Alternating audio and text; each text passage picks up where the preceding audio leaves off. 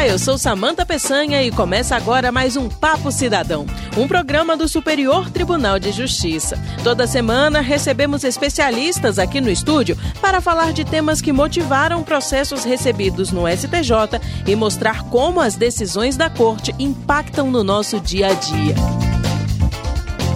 Hoje a nossa conversa será sobre menores infratores, políticas públicas e medidas socioeducativas. Agora, você vai conhecer a história de dois jovens. Um deles, que não quis se identificar, está prestes a voltar para a vida em sociedade.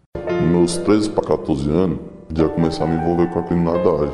Com os caras assim da rua, fumando e tal.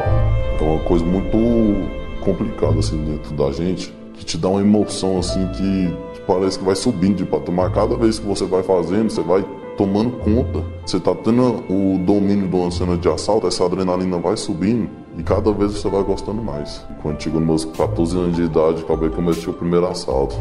Fui preso logo de cara no primeiro assalto.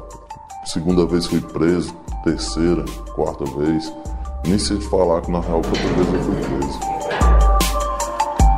O outro é Jeconias Vieira, que já fez parte do sistema e hoje é embaixador da juventude da ONU. Ao crescer, a gente começa a perceber que não é só córrego, que não é só biloca, que não é só pipa e que ao redor da quebrada que a gente cresceu também existe droga, também existe criminalidade, também existe poder. O primeiro contato com as drogas foi aonde eu menos esperava, que foi na escola na porta da escola. Né? Foi natural.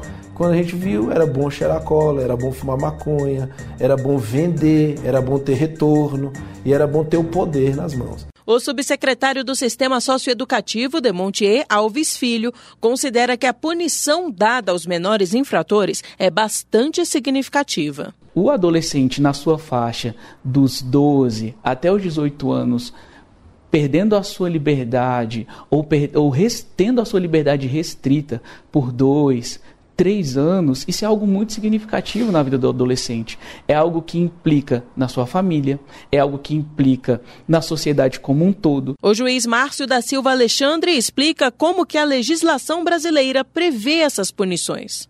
Então, as medidas socioeducativas só podem ser aplicadas aos adolescentes, ou seja, a partir uh, do dia em que a pessoa completa 12 anos de idade e até os 21 anos de idade.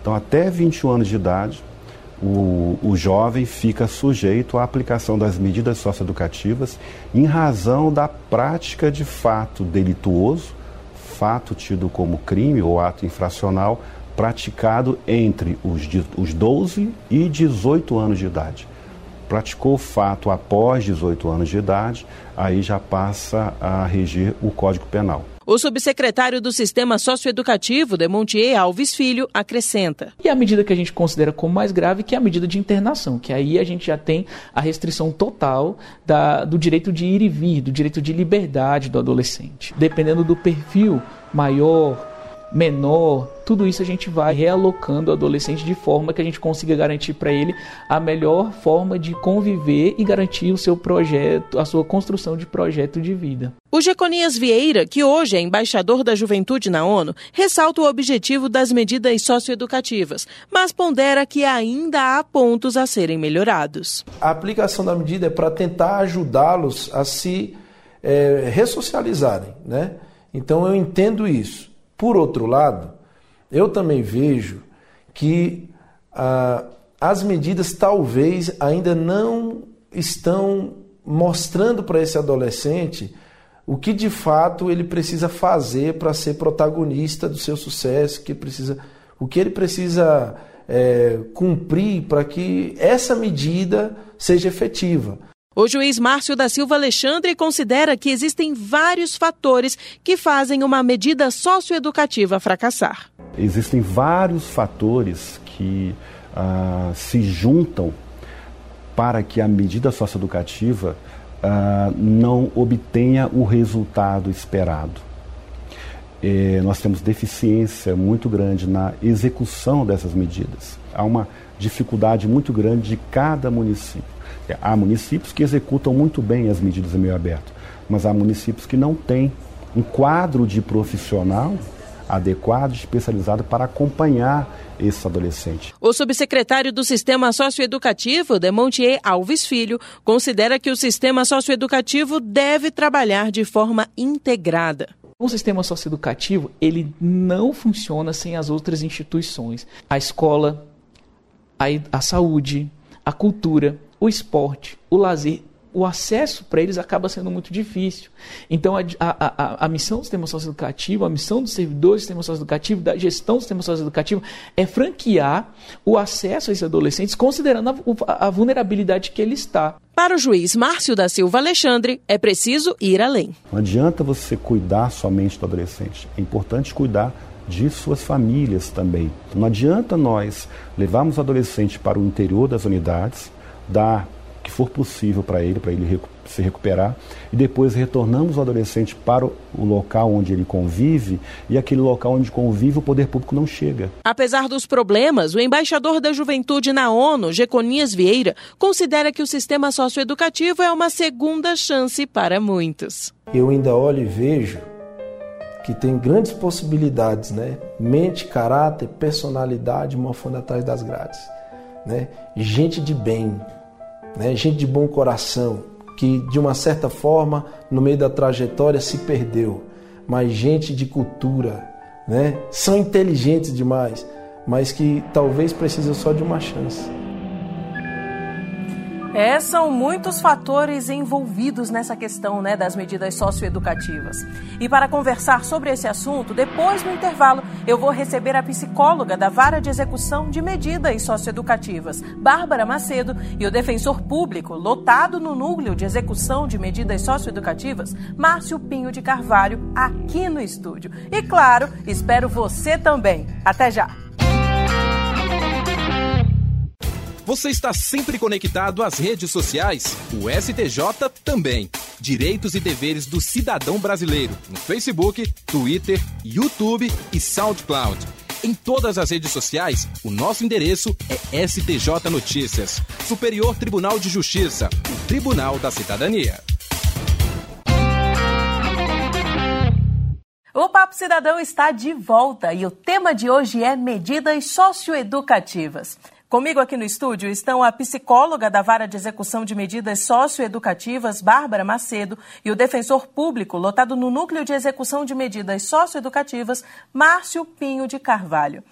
Obrigada por terem vindo, é muito bom ter vocês aqui no nosso papo. Eu que agradeço, Samanta. Pela oportunidade. Obrigado pelo convite. Ótimo. Então, já para começar, eu já queria tirar uma dúvida que é a seguinte: hum. o ECA coloca que ato infracional é a conduta caracterizada como crime ou também como contravenção penal, né? E aí eu quero saber qual é a diferença entre ato infracional e crime. Porque fica essa dúvida aí, né, no ar.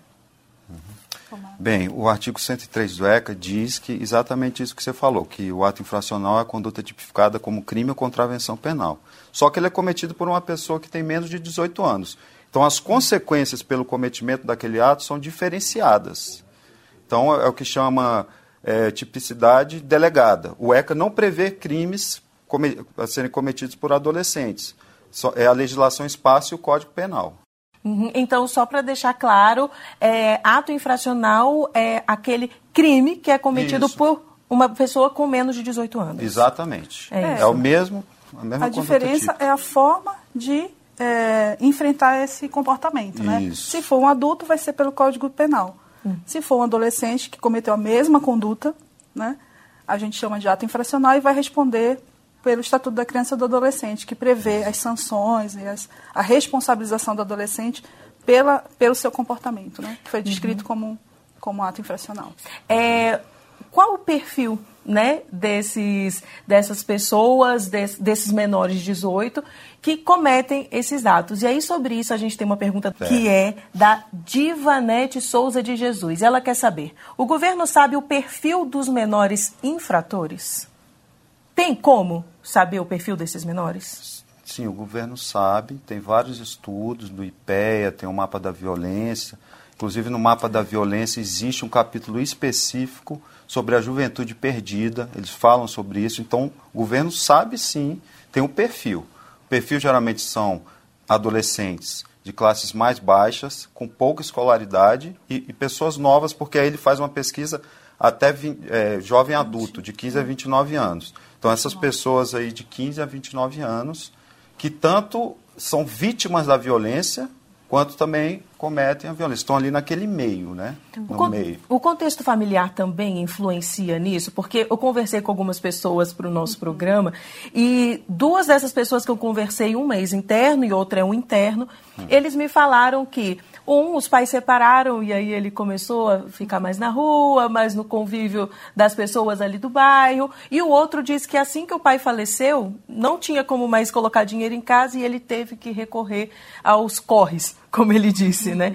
É, como é que fica também essa questão familiar nesse, nesse quesito? É, sem dúvida, a questão familiar é um fator de risco muito importante para desenvolver comportamentos antissociais, comportamentos violentos na adolescência. Então, quando a gente atende um adolescente que está cumprindo medida, eu estou falando já né, do adolescente que está lá internado, se você for fazer a, a história pregressa, né, fazer uma anamnese em relação a, a como foi a trajetória desse adolescente, possivelmente ele foi ou vítima de abuso na, na infância, vítima de violência, sofreu maus tratos, negligência, são adolescentes que a família muitas vezes não exerceu uma supervisão adequada também, para além né, é, de toda a violência que ele pode ter sofrido. Então, assim, tem, tem uma trajetória que a gente conhece e sabe no que vai dar. Então, quando tem um adolescente com um comportamento dessa forma e que a gente atende, né, na, ele como defensor e eu como psicóloga na vara de execução, a gente sabe que a prevenção começa né, desde a infância. Então, enquanto, e eu acho que é importante frisar isso aqui, se a gente não colocar a criança como prioridade absoluta, que é o que o ECA prevê, né, que ele luta por isso, essa é a bandeira do ECA, a criança precisa ser prioridade. Dos três sistemas de garantia que o João Batista Costa Saraiva fala, é um autor dessa área, ele fala que o ECA prevê três sistemas de garantia são os direitos fundamentais previstos para todas as crianças e adolescentes. A primeira atuação do ECA, do sistema, tem que ser nos direitos fundamentais. Isso. Depois, se a criança ou adolescente tem algum direito violado, vai para o segundo sistema de garantia, que seria a parte protetiva, uhum. com a atuação do Conselho Tutelar para proteger. E o, o, terceiro sistema é quando a criança ou adolescente deixa de ser vítima e passa a ser agressor, que é o sistema do, das medidas socioeducativas, responsabilização. Então, o histórico, geralmente, o adolescente, antes de se envolver em ato infracional, ele já teve os direitos violados, tanto no primeiro quanto no segundo Sim. sistema. Que tem o direito à convivência familiar, que é um direito fundamental previsto no ECA. E também o histórico é que desde pequeno ele já tem violações desse direito. Comigo aqui no estúdio estão a psicóloga da Vara de Execução de Medidas Socioeducativas, Bárbara Macedo, e o defensor público, lotado no Núcleo de Execução de Medidas Socioeducativas, Márcio Pinho de Carvalho a gente tem uns dados sobre os atos infracionais mais cometidos, são dados do CNJ. E, em primeiro lugar, aqui, a gente está com tráfico de drogas, mais de 21 mil, roubo majorado, 12 mil, roubos, mais de 7 mil e furto, mais de 4 mil. Mas não é nem só essa questão dos atos infracionais mais cometidos, não é? é as drogas são um caminho, são uma porta é. de entrada? O que, que acontece? No Brasil, a gente vive atualmente, infelizmente, uma epidemia de drogas e epidemia de violência também. Só que a gente está tão anestesiado em relação a isso que a gente não percebe. Então, o adolescente, geralmente, o histórico que a gente vê é que eles começam na droga, usando droga, numa brincadeira, num show, numa festa. Dali ele já termina se envolvendo com o traficante e começa a vender. E aí tem dívidas. E aí dali ele vai cometer os crimes patrimoniais, que são roubo, para conseguir o dinheiro para pagar o traficante. O tipo de crime influencia na medida que esse jovem vai pegar? Como é que funciona a questão das medidas socioeducativas? É, influencia sim. Né? É, olha, para receber uma medida de internação, que é a mais grave, ele grave. tem que cometer um crime com violência ou grave ameaça. Isso. Ou reiterar em outras infrações graves. Então, se ele comete, por exemplo, primeiro roubo, que é um crime com violência, com violência. ou grave ameaça, ele pode receber uma internação.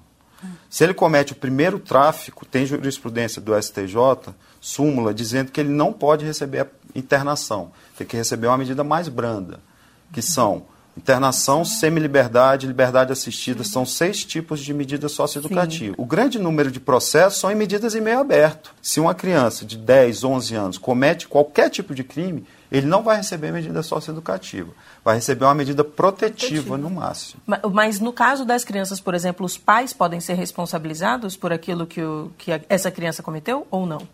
Pode, mas não no mesmo processo. Não, é. Teria que ter um outro processo para analisar a questão de tirar ele é, da, da, família, família advertência aos pais, mas nas ações cíveis. Ah. No processo socioeducativo, não. Depois cumpre a medida, tem a ficha Teoricamente, não, não aparece nada. Se ele hum. for tirar um nada consta para trabalho, para qualquer coisa, um nada consta no cartório, não aparece nada. Agora, para o sistema de justiça Isso. e da polícia, Sim. vai ficar o resto da vida dele. Ele vai ter 60 anos, vai ficar aquilo ali. Vamos precisar dar uma paradinha rápida no nosso papo, mas a gente continua logo depois do intervalo, viu? Até já! Você está sempre conectado às redes sociais? O STJ também. Direitos e deveres do cidadão brasileiro no Facebook, Twitter, YouTube e SoundCloud. Em todas as redes sociais, o nosso endereço é STJ Notícias. Superior Tribunal de Justiça, o Tribunal da Cidadania.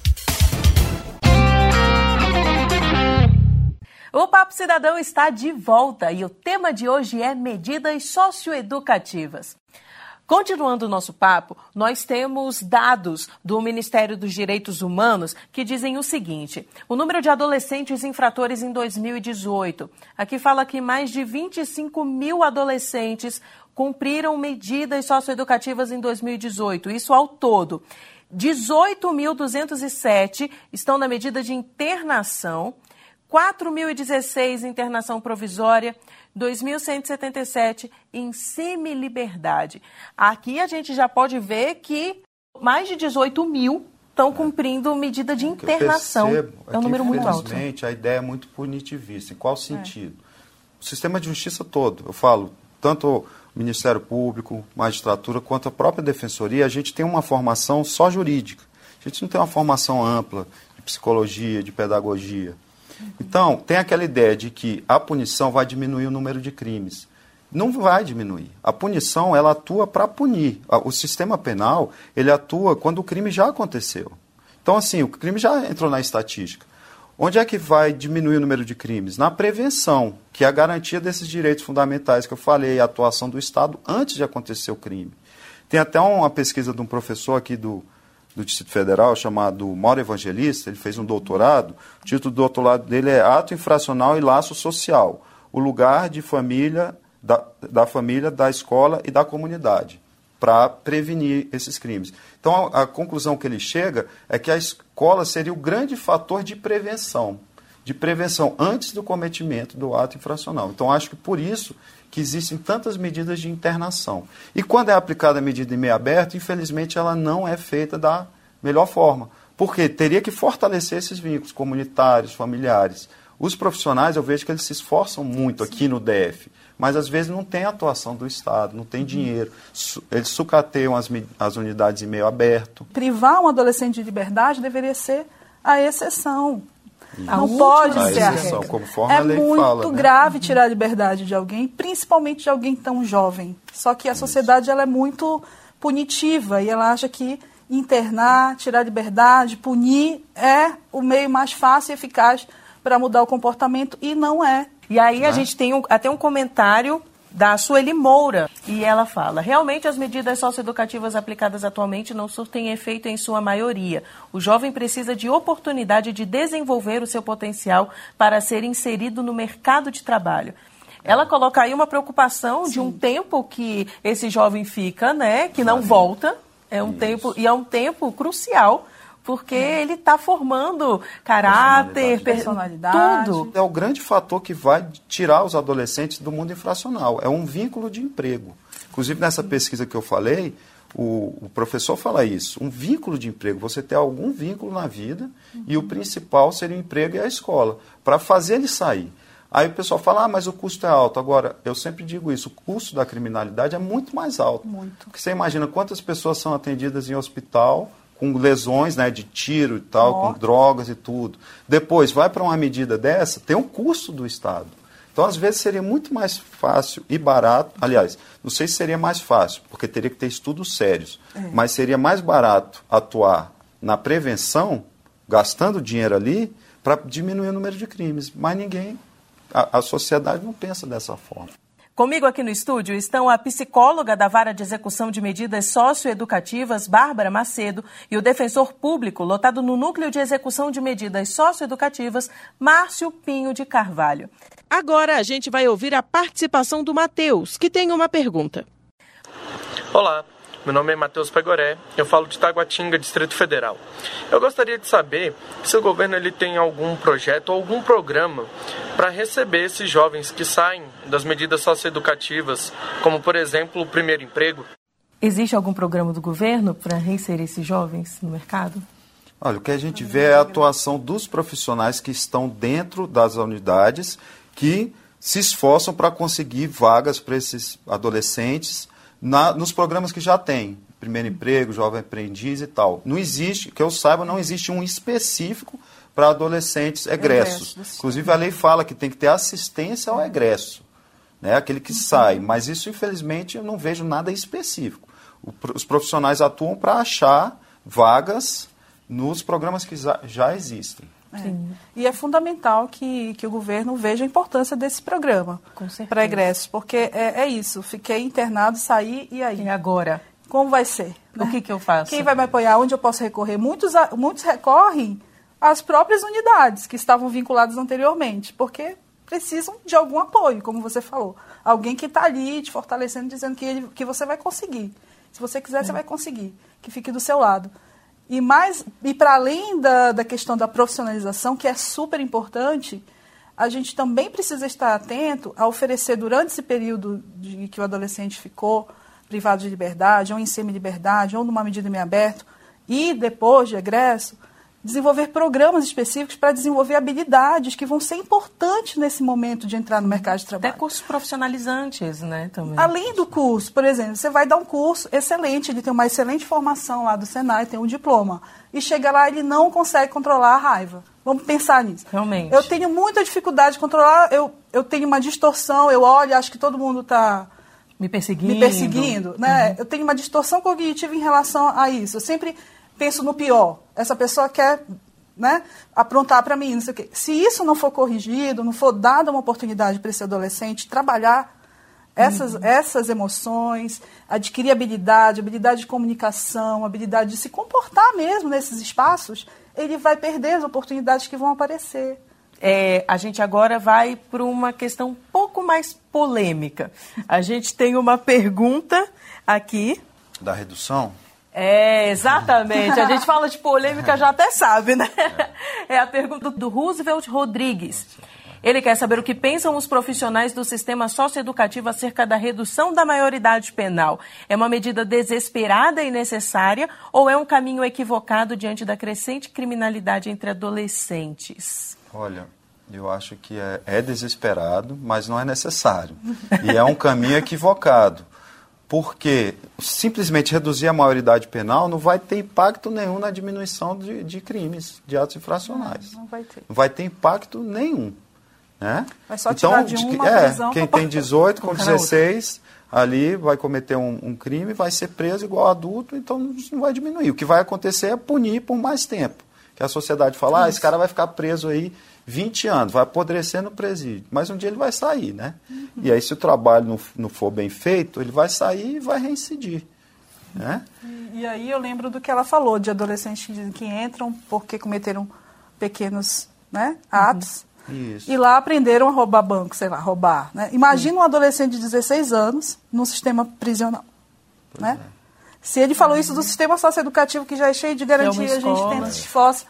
Imagina um jovem de 16 anos lá no PCC. No, no... Seria uma universidade, né? Seria. Então, assim, é. além de desesperadora, não é eficaz, né? Não é Se é a gente quer diminuir crime, a gente sabe como fazer isso. Tem, tem que ter política pública, tem que né, melhorar a distribuição de renda, tem que focar na criança, tem que garantir direitos da criança, tem que colocar a criança como, como realmente prioridade absoluta. Isso tem muito mais impacto do que diminuir, reduzir né? Maioridade. A, a maioridade. maioridade. Sem falar que aqui é. já tem, né, doutor Márcio? Já são 12 anos. A partir de 12 anos. É, é porque não é penal, anos, mas é, é uma pode responsabilidade. Ser internado. Imagina uma criança de 12 anos, adolescente, internado, preso, preso, preso mesmo. que é muito semelhante a um presídio. Uhum. Eu visito constantemente as unidades. Eu trabalhei cinco anos e meio na área de execução penal. Uhum. É muito semelhante à estrutura da unidade da execução penal. O nosso papo está muito bom, mas infelizmente o nosso tempo acabou. Eu conversei com a psicóloga da Vara de Execução de Medidas Socioeducativas, Bárbara Macedo, e o defensor público, lotado no Núcleo de Execução de Medidas Socioeducativas, Márcio Pinho de Carvalho. Muito obrigada pela presença aqui no nosso papo, viu? Foi muito bom mesmo ter vocês aqui. Ah, muito obrigada. Muito obrigado, Samanta, pelo convite. e eu agradeço também a você que nos acompanhou até aqui e enviou perguntas e comentários pelas redes sociais. O programa Papo Cidadão é uma produção do Superior Tribunal de Justiça. Sonoplastia e trabalhos técnicos de Roberto Fernandes. Edição Tiago Gomide. Direção Talita Dias. Coordenação de Rádio e TV Eduardo Moura. Eu sou Samanta Peçanha e agradeço a sua companhia. Até a semana que vem. Tchau.